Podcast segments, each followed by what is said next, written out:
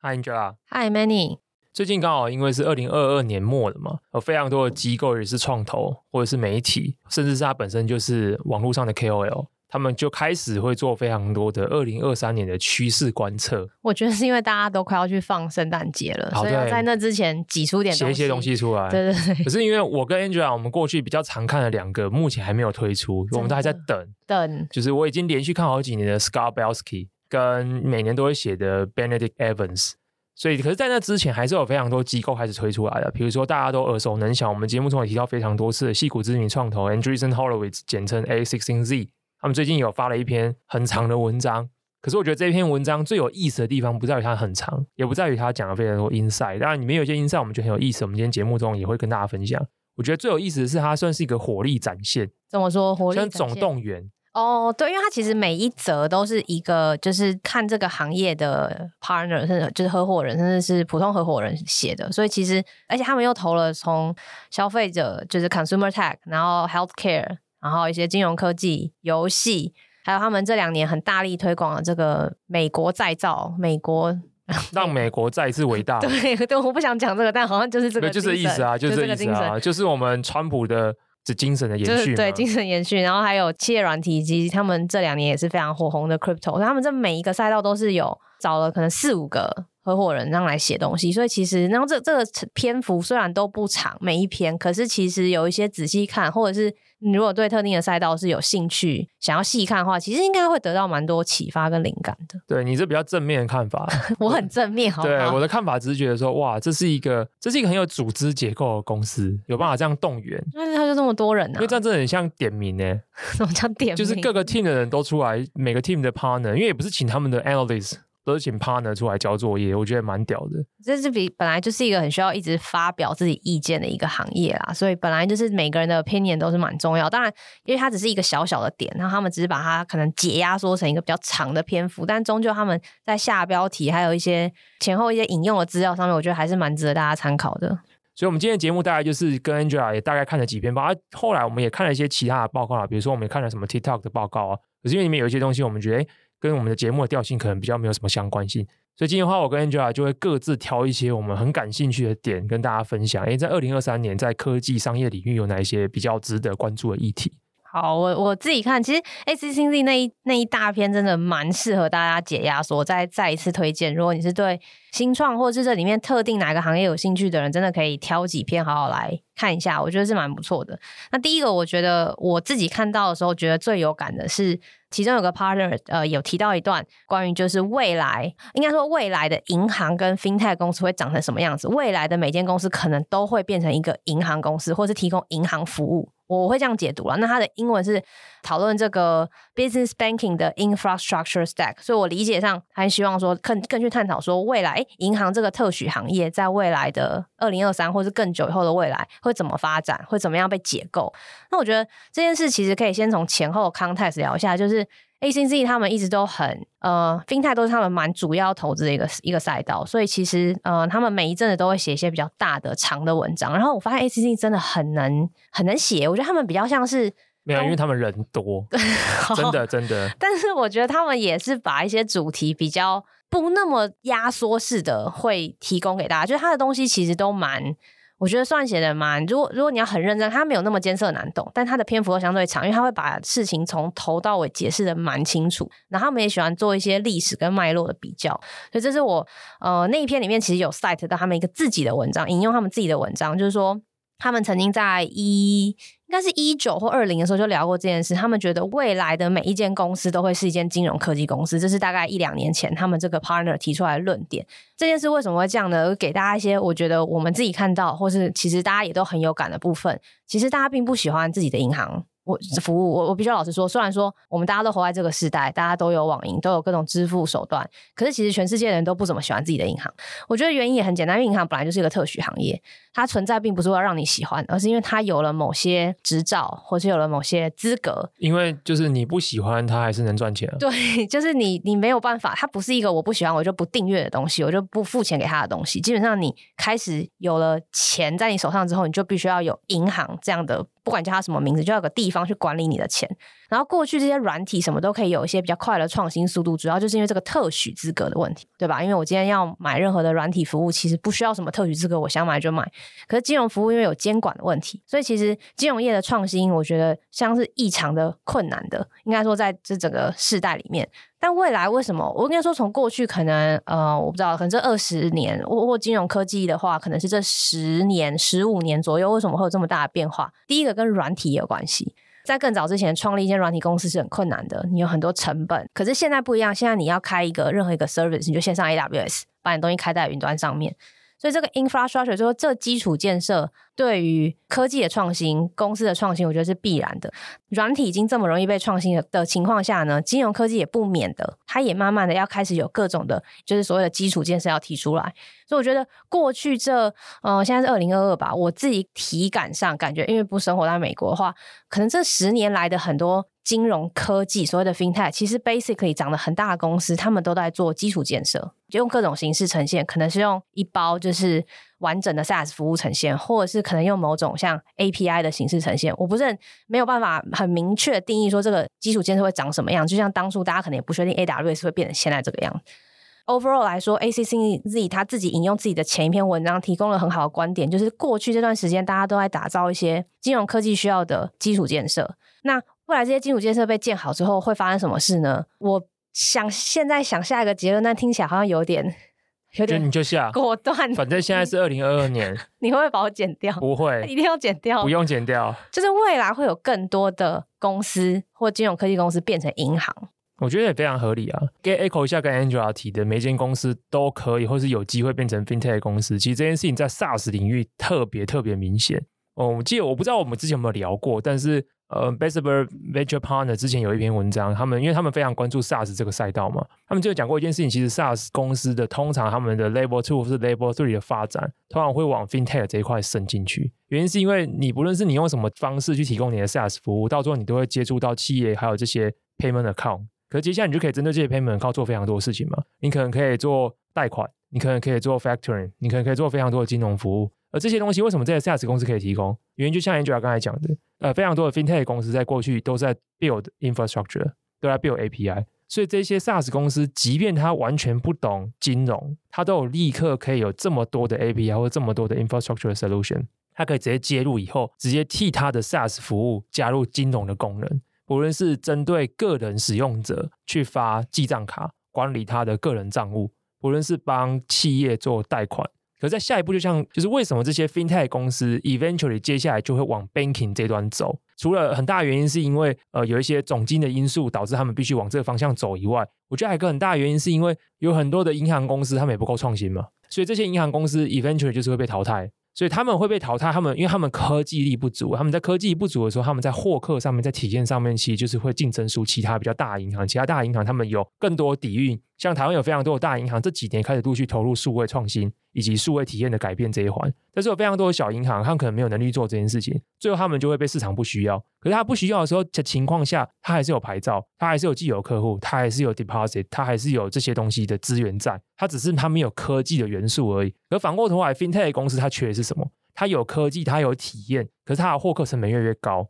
它没有 license，所以像这样的东西，他们最后就是两边会互相结合起来。我同意刚刚 Manny 讲的一些，帮我补充一些 context，然后。我觉得刚好这一两年比较有感的就是总经变情况的变化，因为也是过去这科技发展的十五年，从零八零九到现在，其实是利率非常低的时候。那这件事对银行业或纯就是这种纯做金融产品的行业，我觉得代表的背后的意涵就是你取得呃你做产品的的成本是很低的，那资金成本很低，也就是这中间长出了很多，不管你是说做借贷的啊，各种借贷，不管是 P to P 还是什么其他的，还有。前两年也非常红的。呃，先买后付，buy now pay later，他们都是建立在我觉得类似就是大的，先不要细究的话，就整体的这个总体环境，让他们去做出这个产品。因为利率这么低的情况下，你只要可以比这利率好一点，就可以赚到中间的价差，这就是一个生意的本质嘛。可是，嗯，从今年开始，或者接下来的时间可以发现，哎，利率是一直在持续的往上升，然后过去的量化宽松也是走到了一个蛮极致的状态。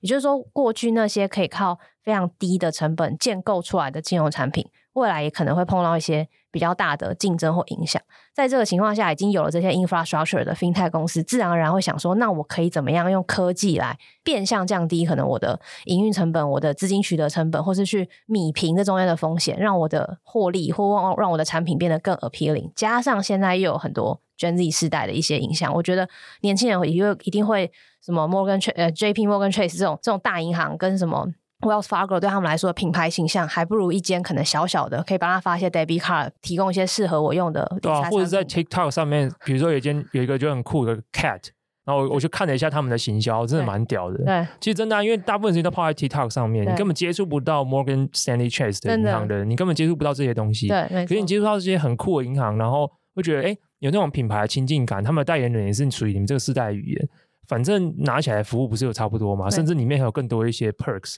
没错，所以这样我为什么不要用他们？我干嘛去用 Chase？没错，而且如果小岔题，现在因为我为了准备这篇看了完全不太有用的 TikTok 二零二三回就是预测，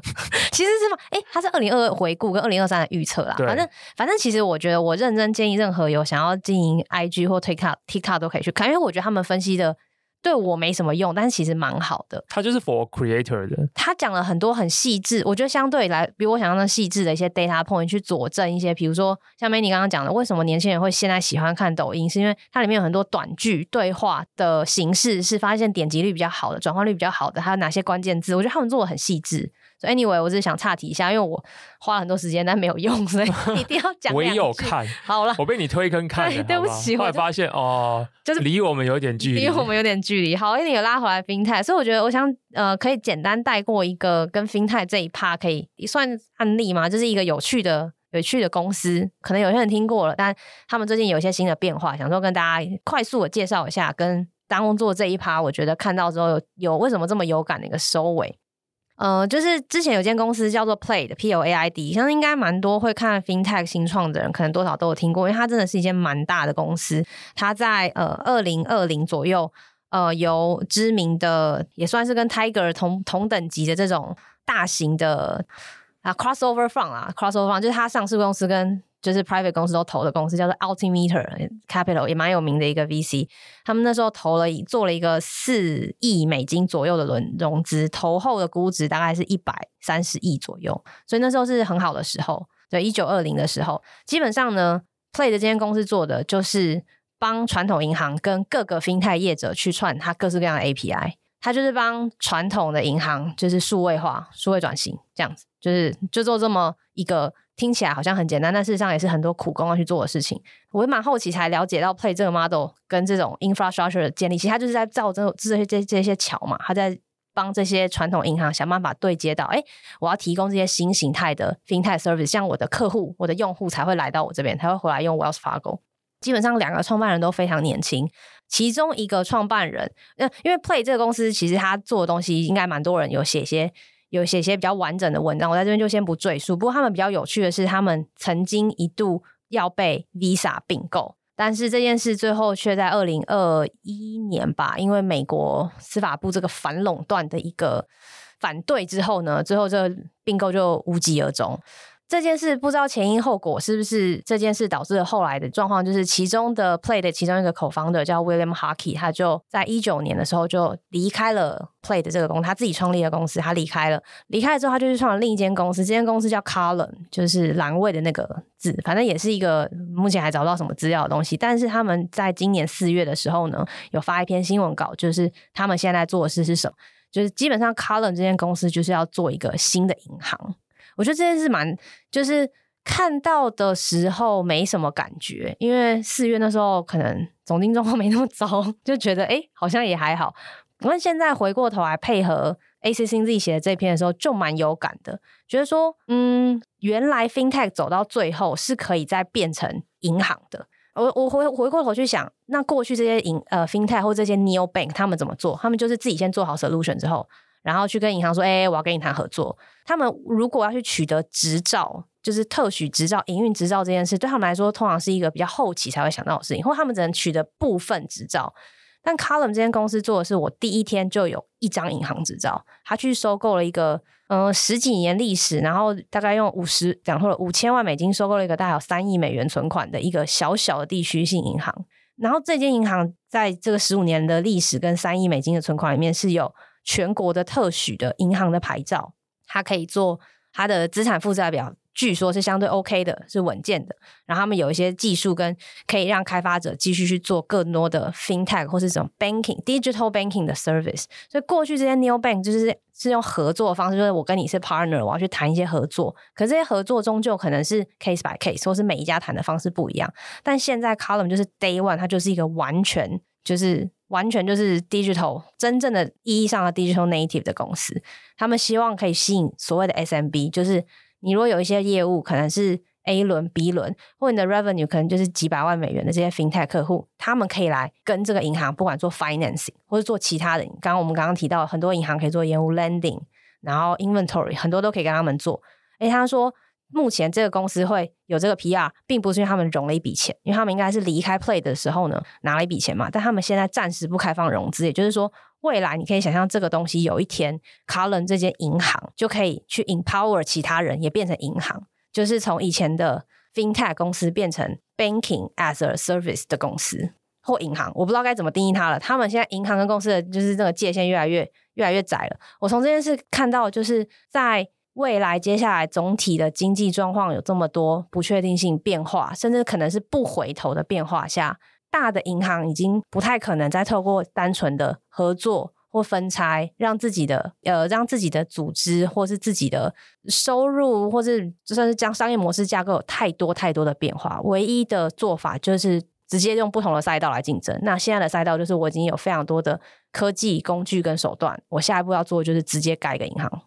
以上所讲的故事只用适用于美国市场啊。对对对对对，我们讲这种东西，其实我每次看这种东西，其实为什么我呃慢报也好，或者说我们 podcast 也好，其实我们相对少讲 FinTech 跟 HealthTech。对，原因是因为在台湾你很难感受到这两件事情。在美国的话，医疗行为算是我觉得自由市场的属性比较重一点，只是中间就是错综复杂，也导致有非常多衍生问题。但我们先不论。但他们相对的有自由市场竞争的空间，FinTech 就更不用讲。呃，我 echo 一下 Angela，为什么这件事情我们是最近十年感受特别深？因为其实法规有一些变化，政策有一些改变。像欧洲也是最近十年开始比较积极的、主动的提倡 Open Banking 这件事情。那在美国的话，相对的有类似这样子的东西在运作。所以这种东西在台湾，我觉得就是会比较没有感。还有另外一个东西，其实相对我比较少讲的，其实就是 Energy 这件事情。因为像 energy 能源，然后或者是电网或等等之类的东西，其实在美国相对他们也是自由市场主义在驱动的，所以这三块其实是我们过去蛮少谈，可是很有意思，因为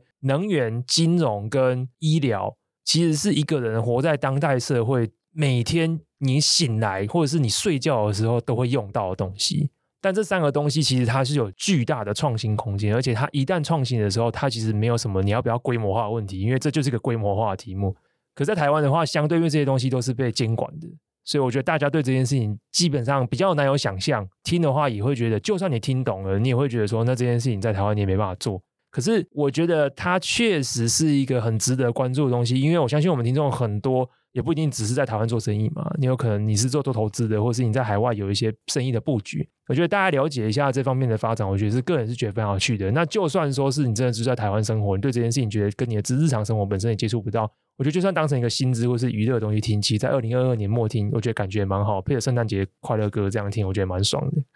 你的你的就是想办法圆回来这件事，真的我没有想办法圆回来啊。原因是因为我真的很少谈这些东西，原因是因为我知道这东西谈的时候，你会很常会觉得，如果你对这件事情很有 passion，就是觉得在台湾无力嘛，我听这东西干嘛？但如果你对这东西没有什么感觉，你听的当然我就觉得是会觉得是当薪资。但是我觉得确实它是一个很有 impact，而且它真的是影响到每个人每天生活的事情。但我倒有另外一个想法，我觉得这件事只是会可能比较晚才影响到，毕竟我们。还是要很积极的，还是还是有很多人积极的在跟国外的 vendor 或是国外很多人做生意。那 API 做这种呃 open banking 是其中一种，那也很多人在做 payment 相关的事情创新。那这件事终究会在这个 infrastructure 都 build 好的情况下，你好乐观哦。我们总是要一个比较乐观的，一个比较乐观一点。对对对对，但是我会觉得，就是因为其实越来越多台湾人不一定是在台湾做生意嘛，我们可能去国外创业嘛，或者说你现在正有这个想法，你想要去接触到国外的市场，包含美国或是欧洲的市场，或者说你只是一个投资客，你想要看说在美国你可能有哪些投资的领域可以做。嗯，而且有另外一个小插曲的小创新，就这个礼拜把它小写成电子报，但是没有写，但也不在这个创不在这个 train 里面。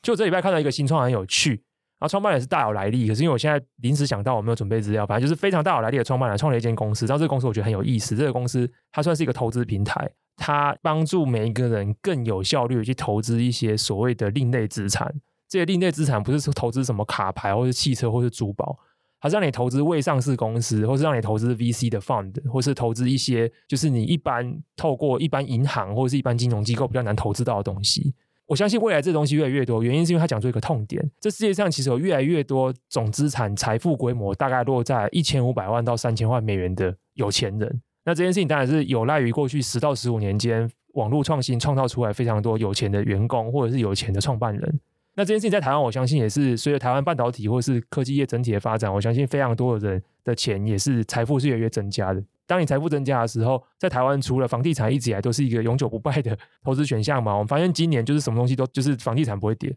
那但是除此以外，如果有更多有更 aggressive 一点的投资的标的想要讨讨论的话，很多台湾都会想说，那我怎么去投资新创？而且他不一定可能只想投资台湾的新创，他可能还想投资国外的新创。可是这有什么门路吗？是不是相对复杂？就是相对这样子的平台就越来越多。现在这一家出来，我觉得就获得蛮大的关注。我相信不会只有一家，我相信还有第二、第三家。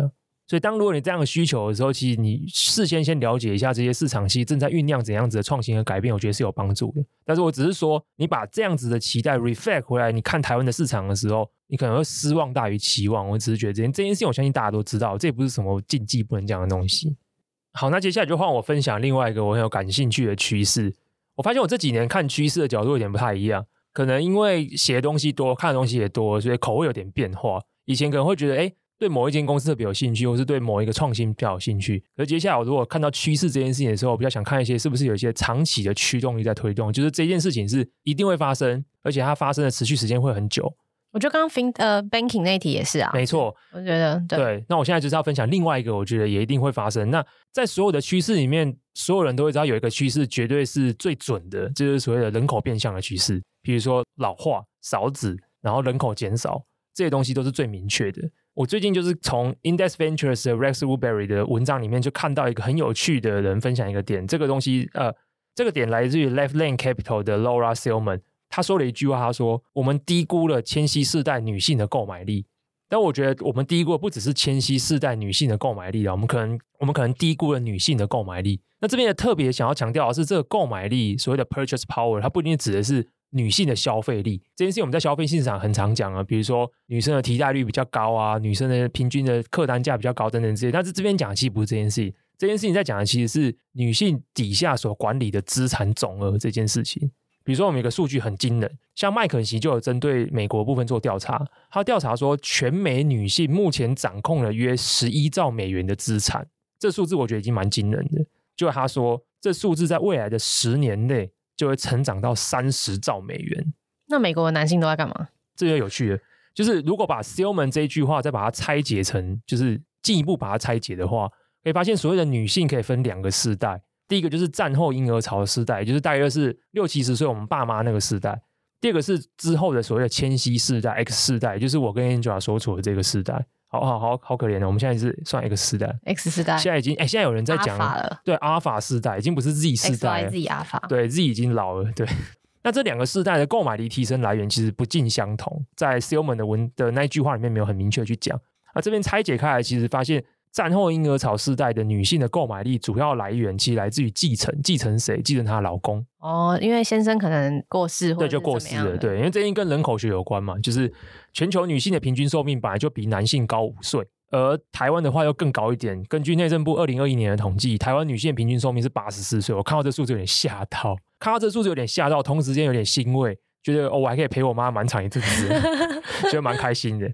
较男性高出将近七岁，这差距真的是蛮大的。美国差距也是五岁，所以台湾差了将近七岁，这些数字差距蛮大。然后第二个是在异性恋的伴侣组合里面，男性也普遍倾向娶比自己年纪小的女性。那美国的话，这数字大概是一岁多，其实好像没有差非常多。但台湾的话，好像我我还没有查到相关的数字，但是我体感上觉得应该会比一岁多差多一点点。一来一往，其实就发现女性在继承老公的。遗产的时候，他的余命都有十年以上，哎，对，其实蛮惊人的，蛮惊人的，其实蛮惊人的。就是说，你会有多一笔钱，然后那笔钱只有你可以用，就蛮大一笔钱。但是你可能要用更好的处置，因为你不是可能过一两年就要用，你有十年，平均来说有十年期的时间要使好好使用这笔资产，就是需要做些管理。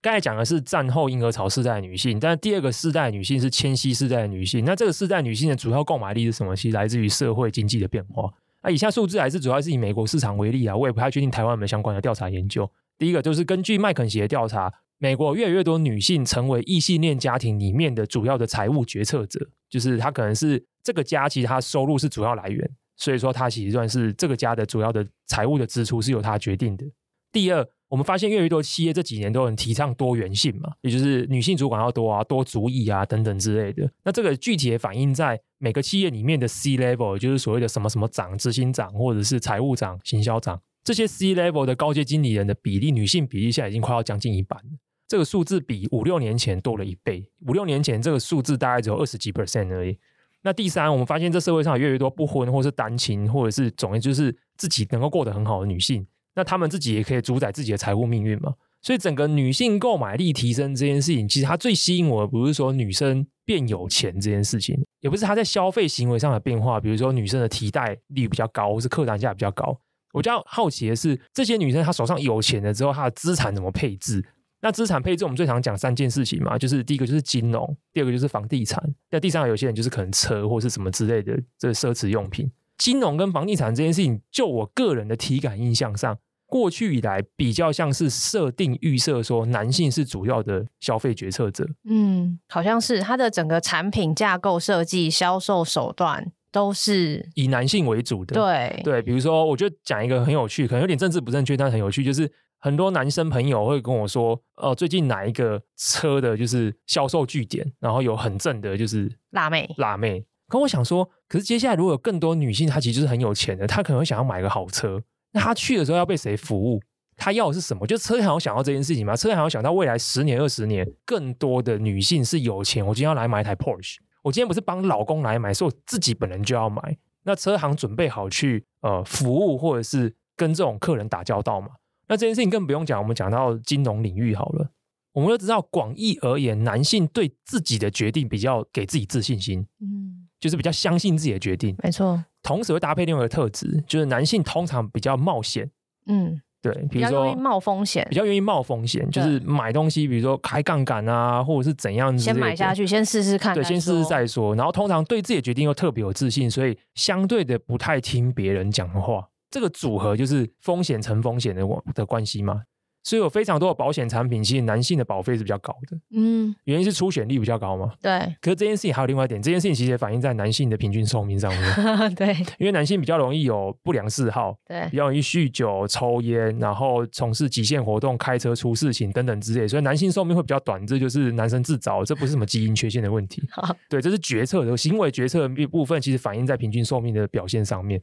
所以可以很知道，其实女性在很多上面其实跟男性不一样。这件事情会反映在理财商品的选购上面嘛？比如说，女性是女性，可能第一个她比较喜欢得到建议，她不像男生觉得说，反正我自己会先，男生会盯嘛，我就先回家上网或是听 podcast，做完各种功课，买一堆书看完之后，然后觉得自己很屌，去银行就只做下单。嗯，今天李专讲什么都觉得李专李专是要坑我，是要诓我。可女生可能相对可能比较不会哦，她可能听意见，对，听意见会觉得说，哎、欸，多听一个，多听一个，这样货比三家，或是听一下也没差嘛。她不会对自己有这样子的自我武装。可是问题来就是，整个银行过去他们习惯服务的客户其实这种男性，所以这件事情其实会从他的商品的选择，因为他可能更喜欢推高风险的商品，因为这件事情对他的收益很有帮助，而他相信男性比较容易买单。接下来销售手法，因为他知道男性就是可能就是武装好了，所以可能销售话术的训练期就是。不要乱挑战客人嘛，不要乱讲太多嘛。可相对这件事情会反映在男性相对也比较不喜欢付咨询顾问费，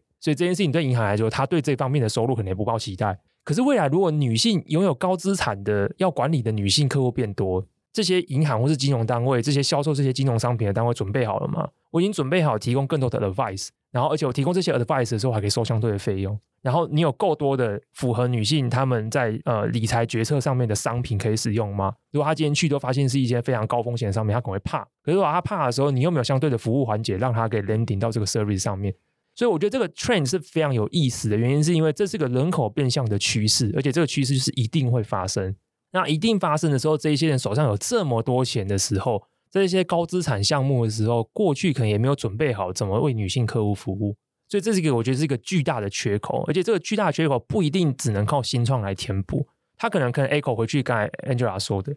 我们这些新兴的 FinTech 或者这些新兴的 Bank，他们可能一开始就知道有这样的东西，所以他可以内建他自己的公司文化或是他的整个决策流程里面，他就可以服务到这群客户。可是对于这个趋势的理解，哦、呃，传统公司也有帮助啊，他们可以从现在开始改变他的作为。可是这边我就想要分享一个更有趣的现况，其实就是一间企业要怎么改变这个作为呢？我觉得一定要换主管。我刚刚本来想说 top down 的方式，但是你好像就先先因为。我这个人一向不文言的，对不起。对，你太文言了，谢谢。绝对就是你你很难想象一个过去都是针对男性做产品销售三十年的主管，今天能够突然转性，然后觉得他能够站在女性的角度去设计商品、去训练业务、去改变服务流程，这件事情不太可能。双重人格，这件事不太可能的。所以你要么就是这个组织不变，但是你要换主管。不然，其实就是你要专创另外一个全新的部门，这个部门就是专门服务女性产品线的。所以这件事情，我觉得它的影响、它的阵痛，就是说，我们刚才虽然说传统企业知道这个趋势 know how，你也可以去采用它，可相对还是痛的，因为它是牵涉到人事的变更或者组织的变更。嗯，相对对新创新公司来讲，这件事也相对 easy 的，因为我今天从 day one 我开始重建我的组织，我也知道接下来未来十年、二十年会发生什么事情，而且这件事情是必然会发生的。对，所以这就是我觉得了解趋势的好处。它对于新公司跟旧公司其实都能够有相对应的作为，只是有人比较辛苦，有人相对比较容易。那接下来我再分享另外一个我自己也觉得也是还在 ACCZ 他们讲的这个年度二零二三年大预测里面比较有趣的一个观点。我觉得今天的几个观点其实多少都有点紧扣着，就是这个趋势好像也不是明年会发生，而是一个比较长远的趋势。从第一个。金融业会慢慢的，传统金融业已经从金融科技要变成银行。然后第二个是女性未来在购买消费的主导力将会话语权主导力会越来越上升。然后新工新创跟既有的这些业主要怎么去应应？那我觉得另外一个也是比较偏消费面向的一个大的一个观察。就是 A C C C 这边有提到了标题叫做“科技将会影响或主宰未来的库存的管理，或是库存这件事情”。那我觉得这件事也蛮有趣，就是我们之前一直很，呃，我们应该从来没有聊过这一类的公司，好像我印象中没有。我觉得另外一方面也是因为过去 inventory 就是库存这块比较会被归类在供应链这一块，一直没有很被仔细的拿出来讲。但我觉得 ACCZ 讲的这一点。综合起来说，我觉得是一个总体经济或者是总体基金加上消费习惯过去这十年来的一些变化，导致了一个新的，你说它是一个新的赛道或次赛道都有可能的一个机会，所以我想说跟大家分享一下。那其实我们大家每天都在买东西，其实库存一直都是，应该是从以前到现在，库存仓储一直都是一个问题啦，只是说多大多小。呃，这几年其实有一些公司也做了对应的关于这种 inventory 或 supply chain 的一些 solution，其实他们发现这个产业问题其实越来越大。比如说像美妆品来说，你可能只有一不到一半的库存可以在十二个月内卖掉。所以才会有那些你知道他们都怎么销，他们就会有亲友特卖会，然后打一个什么三折或者一折之类的，要把这些库存清掉，因为你不清掉就是占仓库空间，你就没有办法进下一季的新品，你就没有办法做很多其他事情，你就占了工厂的产线，占了很多东西。你看哦，这这个好好好一点的都还是可以卖掉的东西，或是化妆品这种没有很长的保质期的东西，就怕你卖不掉，还要占据这个仓库空间，甚至要销毁。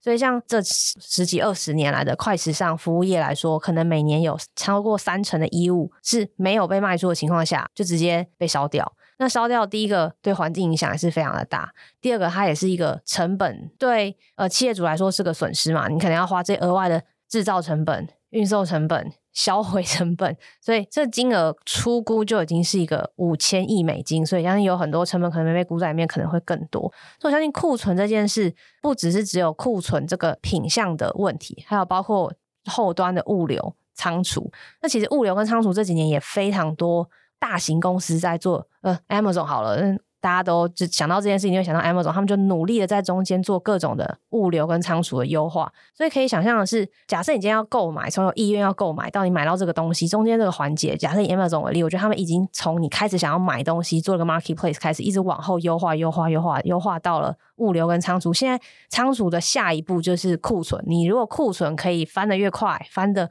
库存越过越精准，或是库存的打消库存，或是卖掉库存。的方式处理掉库存方式越越快越好，越省钱的话，应该自然就会让这公司的利润提升。我想这是一个很合理的一个推论逻辑。只是我们走了多久？二十年、二十几年，终于到了今天。Again，又是扣回这整个，嗯、从二零二二到现在一个总体状况的变化，这个市场的成长。还有市场的通膨，接下来可能会是一个比较辛苦的一段商业运营的时间。所以很多新创其实，诶，不是从今年才开始，从这一两年开始就开始做一些比较有趣的跟库存处理、库存、库存管理有关的一些 solution。我觉得这里就蛮有意思的。有时候我们常常会钓一些鱼，但是不见得每一只 每一只鱼都被我们捞到网里面。所以我跟 May 在聊这一题的时候，我们就想到了一间公司，是大概在半年前吧。他们有发了一个新闻稿，就是做了一轮新轮的融资，是一个 A 轮的公司。那跟大家简单分享一下，因为他们现在那个官网的新闻其实还不是很多，他们就是一个 A 轮才融了第二次资金的公司。但我觉得他们做的事情蛮有意思的。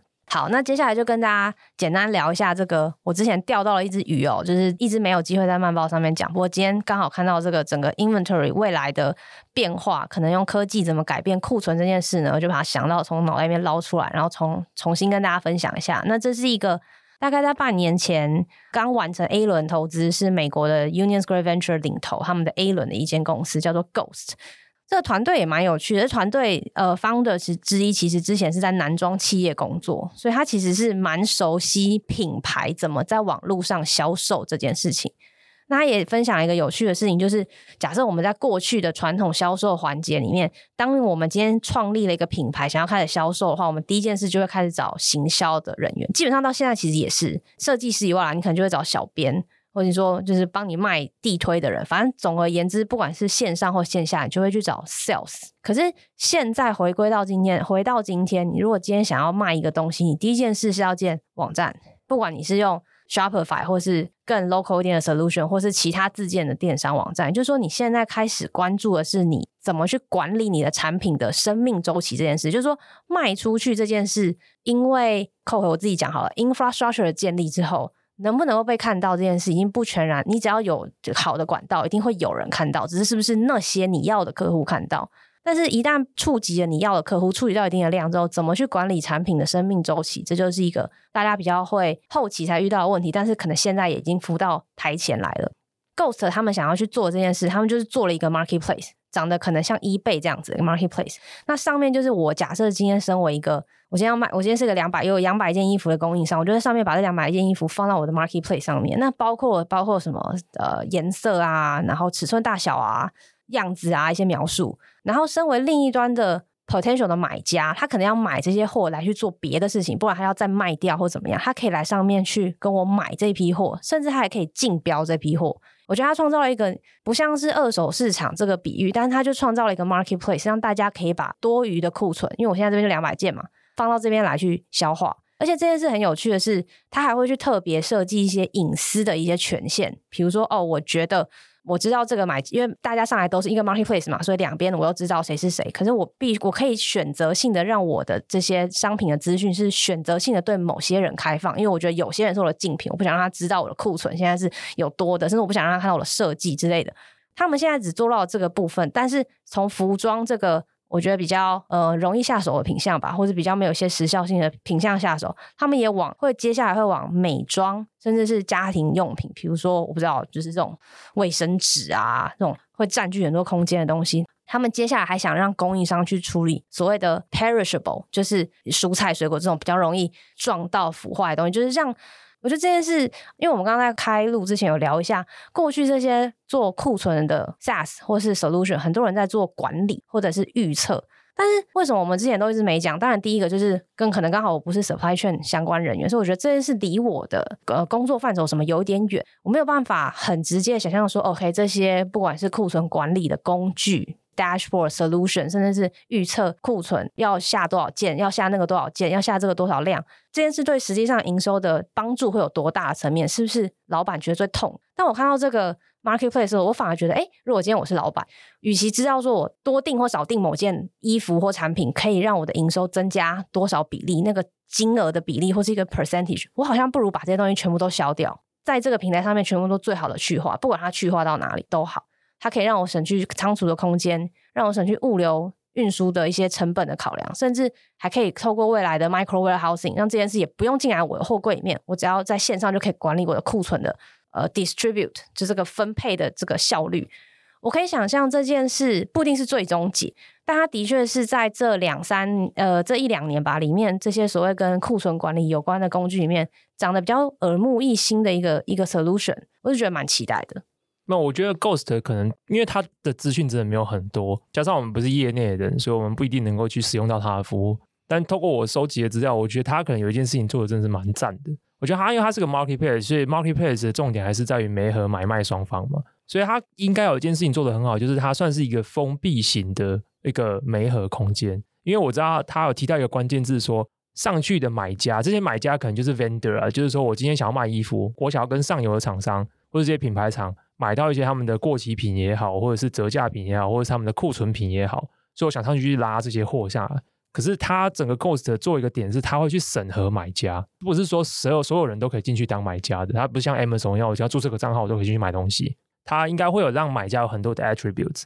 所以可以让这些 attributes 他过去的一些记录。他会做比较好的 audit，完了之后让这些卖家，也就是这些品牌上游商，因为过去他们库存比较难好好处理的一个很大原因是，比起拿出来贱价卖，不如拿去烧，因为贱价卖这件事情可能会带给自己更大的问题。包含比如说这件事情如果养成了惯性，那是不是会有很多人觉得说新品我不要买，或者说这件事情它在定价策略上可能带来非常大的混淆。所以过去库存品可能比较难处理的一个大原因，是因为在它既有的 business model 里面，它很难用自己的品牌、自己的名称、自己的通路来去很好去处理这件事情。除非遇到比较紧急的情况，例如说二零二二年。可是未来这个指引就是长期必须存在的时候，哎，他们如果能找到一个相对匿名、相对安全的方式，找到其他下游的卖家，去把这样的东西把它去化掉的话，而且这个东西 Ghost 中介过来的资讯是好的，品质是高的。那他们对于这个平台依赖度就会更提高嘛？我觉得 Ghost 它可能是在这件事情上做的特别好，所以让这样子双边的媒合的效率增加了，媒合的信赖感跟安安心感以及去化的效率也提升了。这可能是 Ghost 变得很不错的一个原因。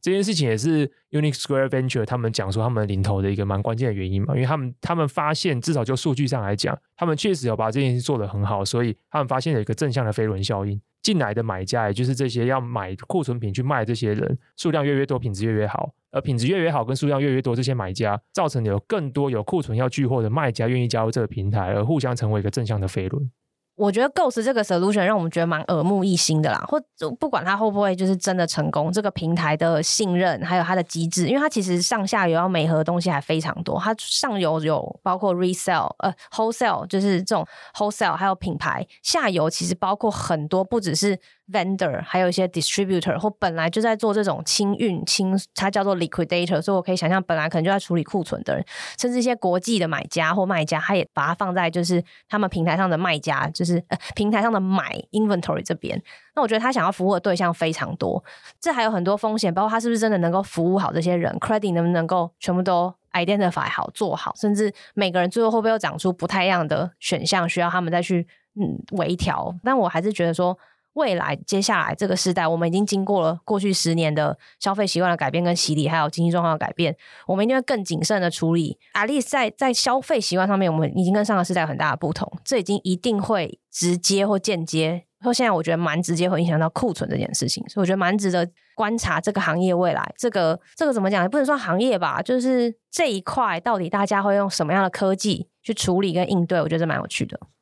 节目的最后，我就来分享一个比较软性的趋势。当然，这个趋势也是最近蛮夯的，就是我们大家玩的非常开心的 Midjourney 啊，DALL-E 2，好像大家都玩 Midjourney 的比较多啦。台湾好像比较少人玩 DALL-E 2。还有大家最近最疯的 ChatGPT。我聊这个东西，其实也不是要聊生成式 AI 这个东西，因为生成式 AI，我记得我们之前好像有稍微有去聊过。我们在所谓的 Synthetic Media 的时候，有稍微去触碰到这个议题。好早哦，大概半年前，哎，还是更早以前，更早更早更早以前的时候。我们现在聊的是生成式 AI，大家已经开始非常热衷的去讨论它会取代什么。大家会觉得说它会取代小编、取代广告文案写手、取代呃学生写作业、取代搜寻引擎、取代搜寻引擎，所以大家都是疯狂的讨论说它到底会取代什么？它对哪个产业影响最大？我这边跟想跟大家分享的是一个它影响会很大一个确定会影响的产业，这就是游戏产业。但是好的影响吗？我觉得要从你什么角度来看吧。OK，好。从直接被影响的人，就是从业人员来讲，当然是坏的影响嘛，这都是这样。但是从整个产业来说的话，它确实会是一个蛮正面的影响，而且它可能会是游戏产业。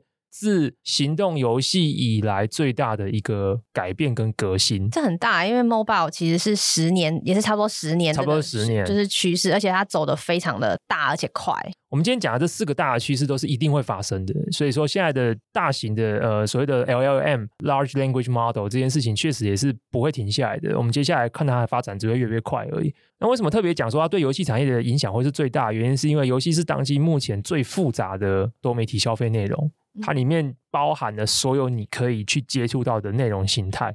从最简单的文字、二 D 的图像、三 D 的图像、声音、音乐、对话、互动、规则、程式语言，你能想到一切，基本上游戏都可以做掉。包含像聊天、社交这些，全部都是可以在游戏里面做，所以才会有所谓的 Metaverse 元宇宙这种概念出现嘛。所以，当我们在讨论说生成式 AI 会不会取代文案小编，会不会取代美美术，会不会取代设计者，会不会取代城市设计师，会不会取代什么之类的时候，因为这些东西游戏都全包，等于它的所受的冲击面积是最广大的。所以，如果以上为真的话，那不就代表整个游戏的所有的生产环节都被颠覆过来吗？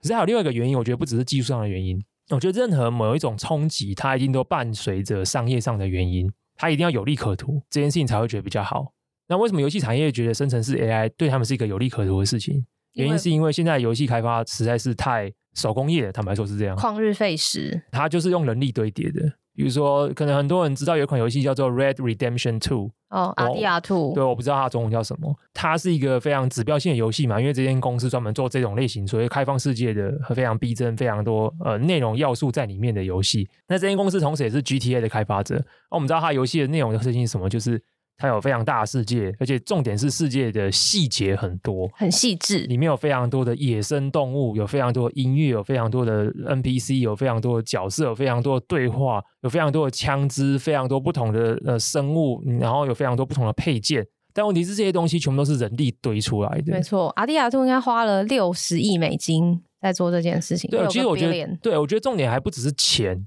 钱这件事情，我觉得倒是其次，重点是这些钱都是花在人身上。那人这件事情就是很不得了，因为我觉得人对于开发一件事情最大的问题不只是钱的问题，还有管理的问题。当你要发包这么多东西，你要管理这些品质，然后这些东西要能够很好的被整合进去一款游戏作品里面，背后你又需要更多人去负责做管理的这件事情。所以整个游戏你也可以听起来它是非常的，我我觉得它不到手工业，它其实是一个工业，但是它确实是一个高度劳力密集的工业。它跟我们所谓的什么软体侵吞噬世界那种不一样，什么十个人、二十个人可以去撑起一颗地球，那完全是两回事。就是你今天要做一款 RDR2，你就是要数千人参与这个 project，然后花六十亿美金，要做好几年的时间。那这东西如果失败就失败了，你也没有什么好回头的空间。这整件事情就是为什么游戏产业特别开始蛮热衷来讨论生成式 AI，原因是因为生成式 AI 可以省去他们非常多这方面的能力。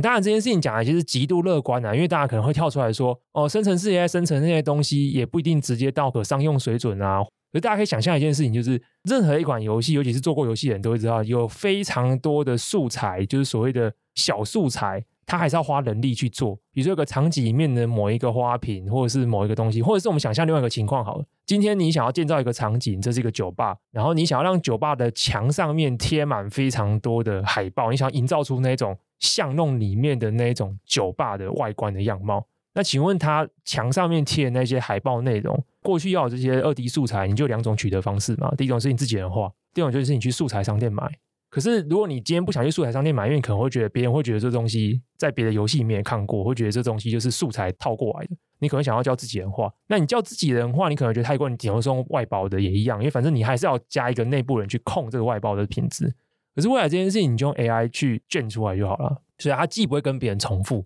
它又不需要你花费大量人力去做这件事情。这件事情在游戏里面视觉表现上面，它最多发挥到的效果是装饰效果居多。它不一定是核心的主角，因为核心这些主角，你可能还是希望你们家的美术或主美去很好的有一些人设，有一些概览，有一些世界观的加持，去好好去描绘它。所以其实现在的 AI 就已经有这样的能力，可以去处理掉这方面的工作，这可以省去很大量的工时，还有一些不必要的管理的一些时间。第二个是有非常多的游戏，它的核心其实也需要视觉。游戏本身就是个视觉型游戏嘛，除非你今天玩的是那种纯文字的游戏。可是有非常多游戏，它视觉元素就是有视觉元素就好了。比如说博弈游戏，它也是有时候只需要，比如说它今天有一个荷官，有一个女女郎在那边，你这个荷官女郎，你需要花多精致吗？你需要为她赋予世界观吗？或者是赋予人设吗？其实也不需要，你就只需要个荷官女郎而已。那这荷官女郎就是过去你可能也就是买图库嘛，或者是你可能公司就是新手美术进来，没什么东西要画，你就画画荷官女郎啊，或者是画画一些别的东西，可以这东西用卷就好了。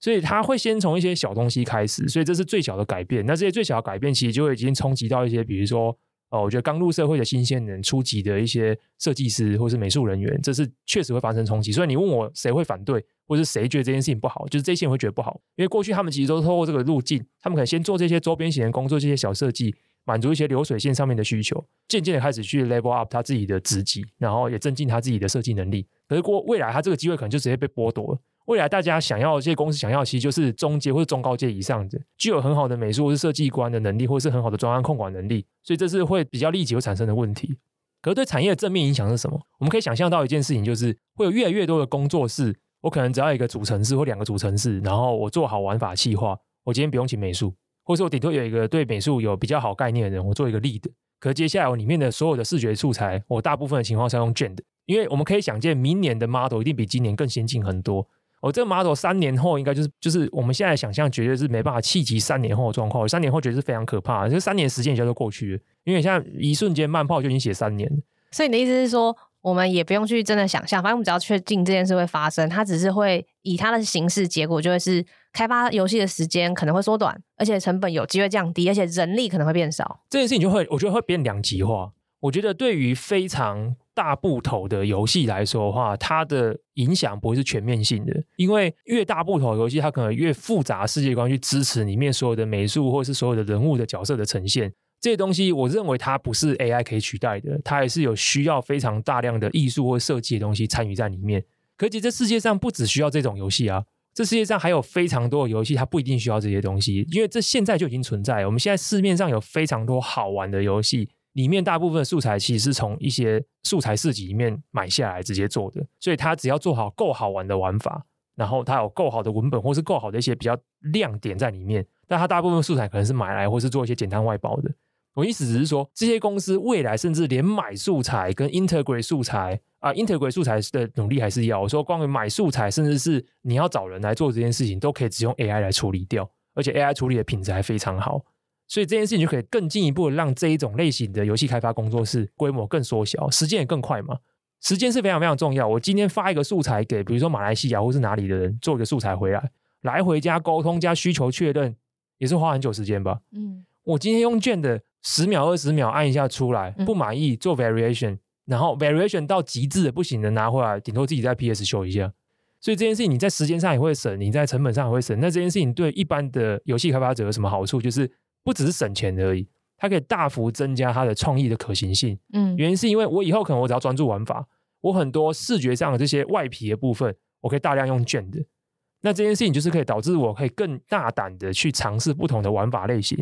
因为我只要在画面上面我有一套很好的 solution 帮我解决到这个需求。可是这个好处它也会有额外的效益，原因是因为不是只有你想要这件事情嘛。你的隔壁跟你隔壁的隔壁跟所有人都会想要这件事情。对，你原本以为你可以尝试更多有趣的东西，更低的成本尝试这件事情，就跟手机游戏一样。嗯，当手机游戏出来的时候，也大幅降低游戏开发的门口跟进入的门槛，还有分发的管道。因为 App Store 跟 Google Play 你可以很快速的立即连接到全世界的玩家。可是我们就知道手机游戏是超级爆量，每天就几千款甚至上万款的喷上去，竞争到爆。对，所以也一样，就是未来 AI 用 AI 卷视觉方面游戏的这件事情，以后也会竞争到爆。这件事情就是既是机会，也是他对很多人来讲可能是挑战，因为他会觉得说，哇，我以后要赚钱的话，我可能现在只要赢过九千款游戏，我就我就是进到前一千名，我就有一定的收益了。我以后可能要赢过九万款或是九十万款游戏。可反过来讲，这件事情对于真的非常有创意的人，他其实是一个 blessing，因为他过去可能他非常有创意，可是他今天就是苦于他。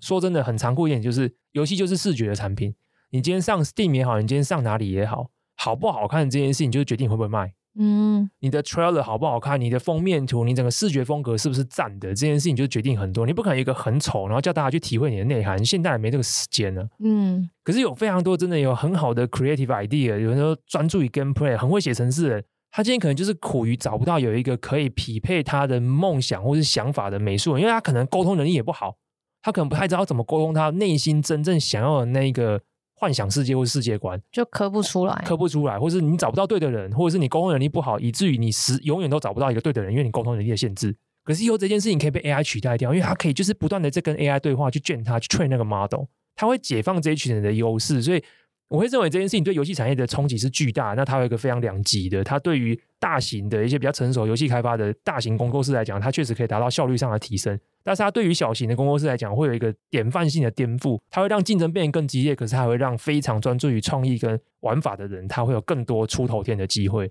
那这个事情，我觉得从明年开始就可以很清楚可以看到。这件事情会越来越发生，就像我们在过去一两年常常听到什么哪一间公司又发币的啊，又变成 Web Three 的 Game Studio 了。我相信在二零二三年、二零二四年就会听到越来越多公司它是什么 Generative AI Oriented Game Studio，就是整间公司他们主要素材可能说百分之五十六十都是用生成式 AI 卷出来的。啊，以上就是我们今天本节节目，我觉得蛮有意思的，刚好在今年的。哎，对，忘了预告，哎，这是我们今年最后一集 Podcast。耶！接下来两个礼拜，我们就是要学外国人一样去休个圣诞节长假。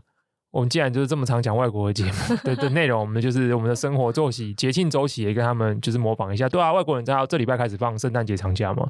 所以我们接下来会休更两周。两周？没错，因为我们已经太努力，连续更新太久了。真的吗？对啊，我们连续更新应该六个礼拜、七个礼拜吧，我们创创纪录了，创节目的纪录了。要维持啊，我们得到了大家的建议，就是你开始一直做之后，就会一直做。没错，那叶配干爹人就尽管来找我们，找我们之后，就是让我们成为我们继续稳定更新的动力。那以上就是本节节目，如果你喜欢的话，也欢迎推荐你的朋友收听。那如果你想要每个礼拜都固定收到一些关于科技或商业创新的议题的话，也欢迎透过节目资讯栏订阅慢报。以上就是本期节目了，拜拜。